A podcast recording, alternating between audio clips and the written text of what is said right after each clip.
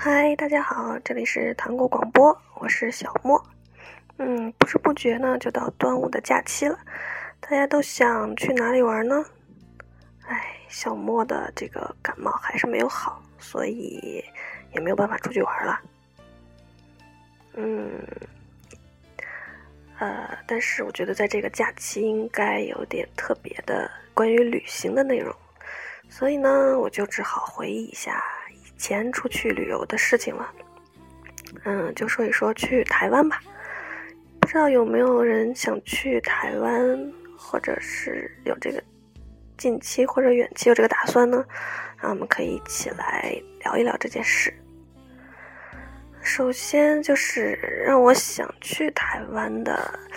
一方面是有一点就是，嗯，类似于追星，但也不是那么强烈。就是台湾出了好多艺人。然后听他们说话呀，或者是打扮啊、穿着、做事，从电视剧里面看都觉得非常有意思，然后让我对这地方产生了兴趣。还有就是这首歌《冬季到台北来看雨》，听上去就感觉是非常浪漫的一件事，所以我就跟妈妈说：“我说妈妈，我们到时候一定要选冬天的时候去台湾，冬季去台北看雨多好呀！”然后妈妈就同意啦，所以我们就是今年，嗯，二月底三月初的时候去了台湾。嗯，先说大致说一下这个流程吧，是可能有的大城市或者比较发达地区的会比较容易，但是小莫在河北，河北这边的规矩就是只有省会石家庄可以自由行。就是自己买机票，然后到那边自己安排行程，但其他城市都是必须要跟着旅行社报团这样去走，所以我们就是其实这样也好省心嘛，就报了个旅行社，嗯，然后我们这边的安排大致行程都是一样的，八天下来环岛旅行，呃，先是要办。呃，大陆居民往来台湾地区通行证，就是简称台湾通行证吧，相当于我们这边的身份证。嗯，我们去台湾的话，一定要保留好这个通行证。可能有的地方有的景点他会拿出来检查，然后还有就是登机什么的时候都会看，所以这个就跟身份证的地位是一样，非常重要。嗯，有一个小本子，这是我们大陆这边发的，然后到了下飞机，哎，是登机前还是什么？我记不太清了。就是台湾会给我们发一张纸，就一张纸，然后那张纸也非常的重要。总之，到台湾以后，这两样东西是一定要保管好，不可以弄丢的。因为我们是办报旅行社嘛，所以这些，呃，等于旅行社都引着我们办，然后去公安局这样办，嗯，办下来还是挺快的，就去那儿照相，嗯，主要的时间还是排队时间，因为跟签证什么的都是在一起办嘛，嗯，现在条件也都好了，好多人都想出国游啊，或者是去哪里去办这种证的人都非常多。就是排队，嗯，还要复印身份证什么的，这样花的时间，嗯，真正这个证办下来还是挺容易的，尤其是有旅行社就是懂行的人吧，带着的话都是非常容易的。呃，我们是从石家庄的正定机场起飞，坐到了直接飞到台湾的桃园机场。嗯，不用转机还是挺简单的。当时那个航班就是东方航空、远东航空公司，然后那个上面的空姐就已经全部都是如假包换的台湾人了。呃，反正从说话还有长相，一看就跟我们大陆这边的空姐不一样。长得都非常的甜美，非常可爱。确实，但是台湾的女孩子都很漂亮，可能是气候环境比较好吧。嗯，一个个都长得特别白，特别水灵，看着非常好看。嗯，下了飞机以后，当然首先是要去换台币。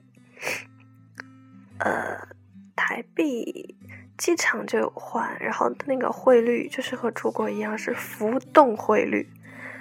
嗯，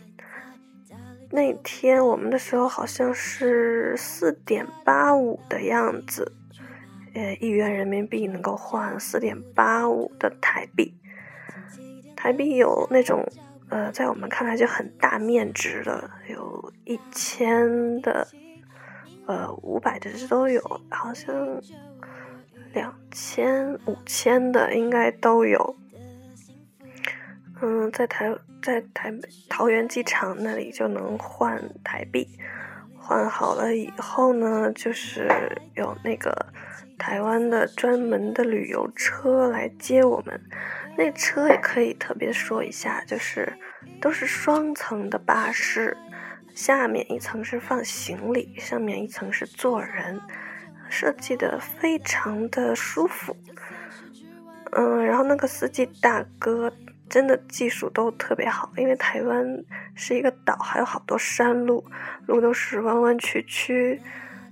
呃，弯儿特别多，而且也有坡度，但是他开的就是真的特别稳，像我这种晕车晕到不行的人。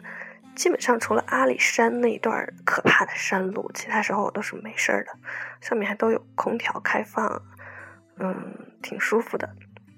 台湾还有一个好就是它是禁止鸣笛的，真的就禁止鸣笛。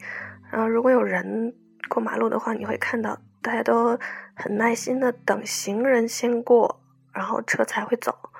像我们这边有时候都说嘛，那个过马路要组团儿，不组团的话 你是绝对过不去。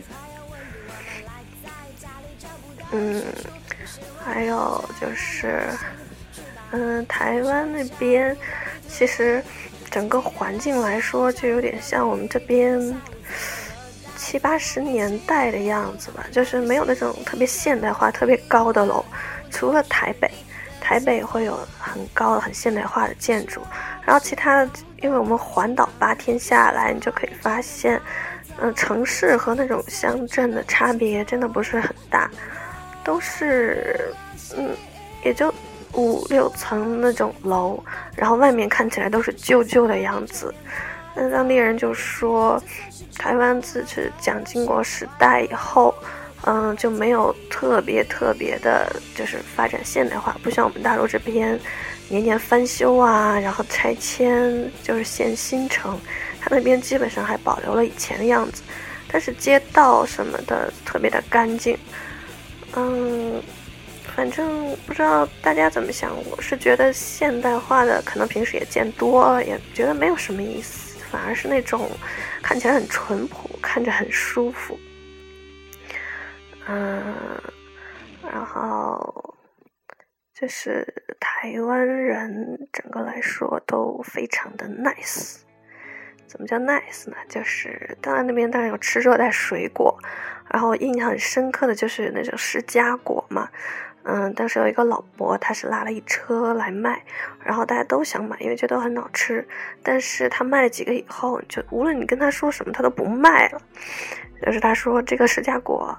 嗯，还硬，就是你买回去也不能吃，他就急了。但是他普通话又不太好，然后我们这边的人又都着急买，最后他也很着急，然后就把导游叫过去，就说：“哎呀，我不能卖给他们，你看他们还非要买，说这个东西现在不能吃，所以我不能卖给他们。”然后让导游跟我们说，大家就不要买了。然后导游就跟我们说，